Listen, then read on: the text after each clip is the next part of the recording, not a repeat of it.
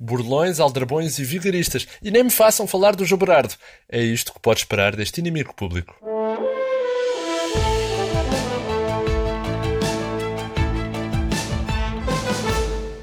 Olá, bem-vindos.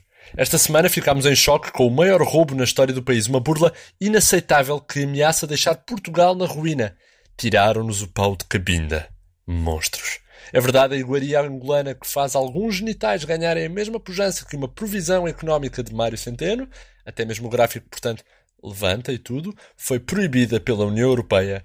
E não porque o produto fazia mal, mas porque não conseguem provar se o produto faz mal ou não. Confuso. Primeiro levaram as passadeiras coloridas, agora o pau de cabinda. Foi uma semana de perda. Quem também perdeu e não foi pouco foi Conan Osiris, eliminado da Eurovisão logo na primeira fase. O maior fenómeno musical em Portugal nos últimos tempos, afinal não é sequer top 10 da primeira semifinal de um freak show europeu. Uh, constrangedor. Eu não entendo. A Eurovisão tem mais duplos critérios que o árbitro de um Rio Ave Benfica. O ano passado ganhou uma galinha. Este ano não havia espaço para um louva-a-Deus. A sério? Vá lá. O que é feito da boa e velha diversidade na boa e velha Eurovisão? Hum, mas a notícia desta semana foi o de João Berardo. Pois é, o país riu-se muito com a lata do senhor comendador, com muitas aspas, na comissão de inquérito, e ele ficou a rir-se do nosso riso, porque são menos de 200 milhões que lhe cobram. E enquanto nos divertimos muito todos com os truques de ilusionismo retórico de Berardo, há outros artistas, como o Manuel Fino, que continuam a esquecer-se de tudo. Ou a terem perdido tudo, por isso já não têm mais para devolver. Não há problema. São só mais 260 milhões de euros à caixa, mais coisa menos coisa. Aposto que quando ele se sentir preparado, devolve tudo. Há que ter esta esperança, não é? No sistema, a funcionar. Pois. Mas vamos às notícias que importam, as do inimigo público. Começamos com um exclusivo IP sobre o 13 de maio. João Berardo foi de joelhos até Fátima rezar pela cura da sua dislexia financeira. E haja esperança. Joe de Entertainer Berardo esteve durante o 13 de maio na Cova da Iria para que Nossa Senhora faça como na sétima avaliação da Troika e venha cá abaixo, curá-lo da dislexia financeira. Berardo tinha a convicção de que ia sair da zona de Orem com as finanças renovadas e apto a pagar o balúrdio que deve, mas que ele diz que não deve. Spoiler, não resultou. Já nas europeias a campanha está a aquecer. O PSD, o CDS e o Nós Cidadãos criticaram o governo pelo atraso no lançamento da campanha Votar é Fácil mas o IP sabe que, depois de verem João Berardo a defender-se no Parlamento, os portugueses já têm todos os motivos necessários para votarem, nomeadamente em quem prometa cobrir o comendador de Alcatrão e Penas. As imagens da audição de João Berardo no Parlamento vão passar todos os dias no espaço do tempo de antena e espera-se uma abstenção de 0% nas eleições europeias. Outra notícia de João Berardo vai ser difícil tirar as comendas ao comendador.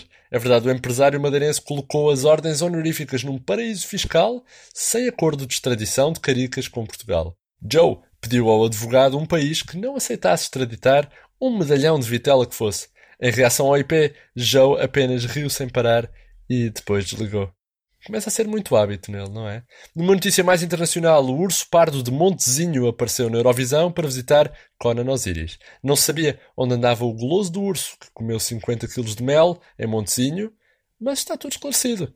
O ursídio deu sinal de vida durante o último ensaio de Conan Osiris para a meia-final do Festival das Cantigas em Israel.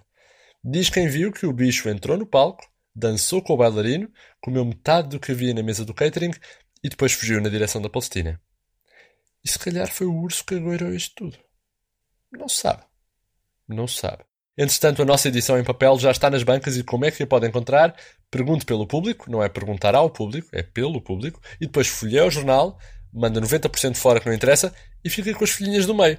Simples. Mas vamos à nossa manchete em papel que avisa, contribuinte com penhora, disse à Segurança Social que há um erro qualquer porque eu pessoalmente não tenho dívidas. É um exclusivo inimigo público. Ovídio P é um contribuinte de Ovar que alegadamente devia uns alegados 3.561,97 euros à alegada Segurança Social.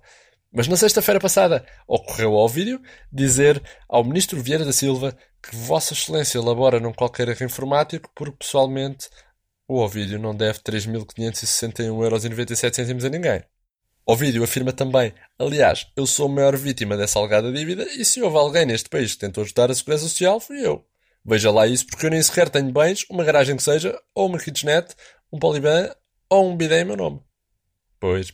Ainda na capa damos conta que Melinho das Feiras foi apreendido pela ASAI por ser uma cópia contrafeita do Paulinho das Feiras. A campanha eleitoral do CDS está suspensa e uma ação de comandos da ASAI permitiu a apreensão do Melinho das Feiras, incluindo o ar de quem come comunistas ao pequeno almoço de Melinho e a passo a citar Franja foda-se, Melinho.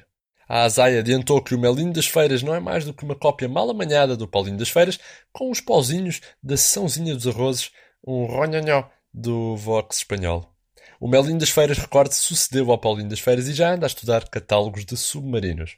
Mas não é só. Na edição em papel pode ainda descobrir que Conan Osiris vai ter de explicar a eliminação da Eurovisão numa comissão parlamentar de inquérito. Centeno pede aos média que o tratem por Bruno Lage das finanças. Os Simpsons previram que Berardo não ia pagar os empréstimos. Como é que eles preveem tudo? Impressionante.